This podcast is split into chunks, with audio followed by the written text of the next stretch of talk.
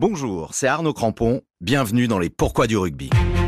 Dans cet épisode, on va chanter, on va danser. Pourquoi le haka Ah, kamate, kaora, kamate, kamate, kaora Tous les amateurs de rugby connaissent le haka, et je dirais même mieux que ceux qui ne s'intéressent pas au rugby connaissent aussi le fameux haka des joueurs de l'équipe de Nouvelle-Zélande. Haka, qui signifie danse, est un terme générique qui rassemble toutes les danses cérémonielles maoris. Les haka font partie intégrante de la culture maori depuis toujours.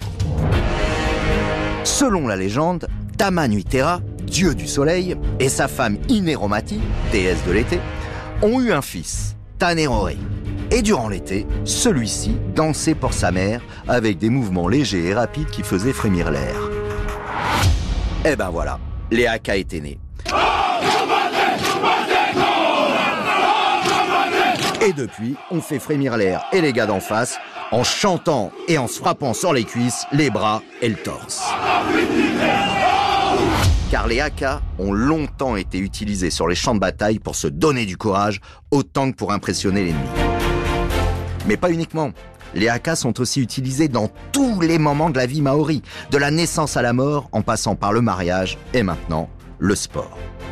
C'est uniquement à partir de la première Coupe du Monde en 1987 que les All Blacks ont décidé de nous en mettre plein les yeux et les oreilles à chaque match en faisant un haka. D'ailleurs, les hommes à la fougère argentée ont deux haka.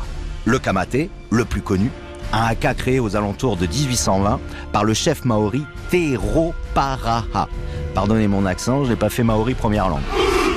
Le chef maori Tero Paraha venait d'échapper à une tribu ennemie en se cachant dans un trou sombre en étant persuadé qu'il allait mourir. Quand il sortit de son trou, la première chose qu'il vit fut la lumière et un visage ami. Ce qui explique que dans les paroles, on est kamate, kamate, c'est la mort, c'est la mort, et kaora, kaora, c'est la vie, c'est la vie. Mais le 27 août 2005, à Dunedin, en Afrique du Sud, les All Blacks surprennent tout le monde en exécutant devant les Springboks un nouveau haka, conduit par Tana Umaga, le Kapao Pango.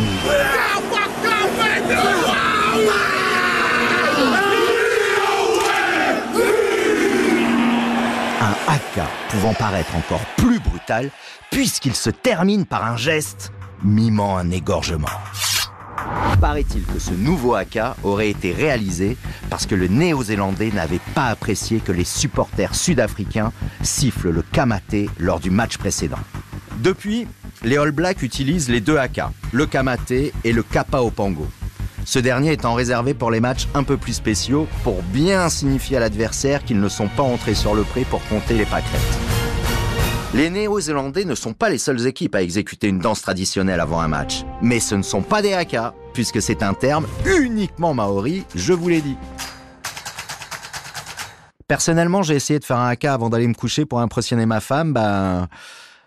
Ça n'a pas marché du tout. Voilà pourquoi le haka. Merci d'avoir écouté ce podcast sur le Rujovi. Pour découvrir tous les épisodes des Pourquoi du rugby, rendez-vous sur rtl.fr, l'application RTL et toutes vos plateformes préférées. À très vite sur RTL, dans les stades, sur le pré ou à la buvette.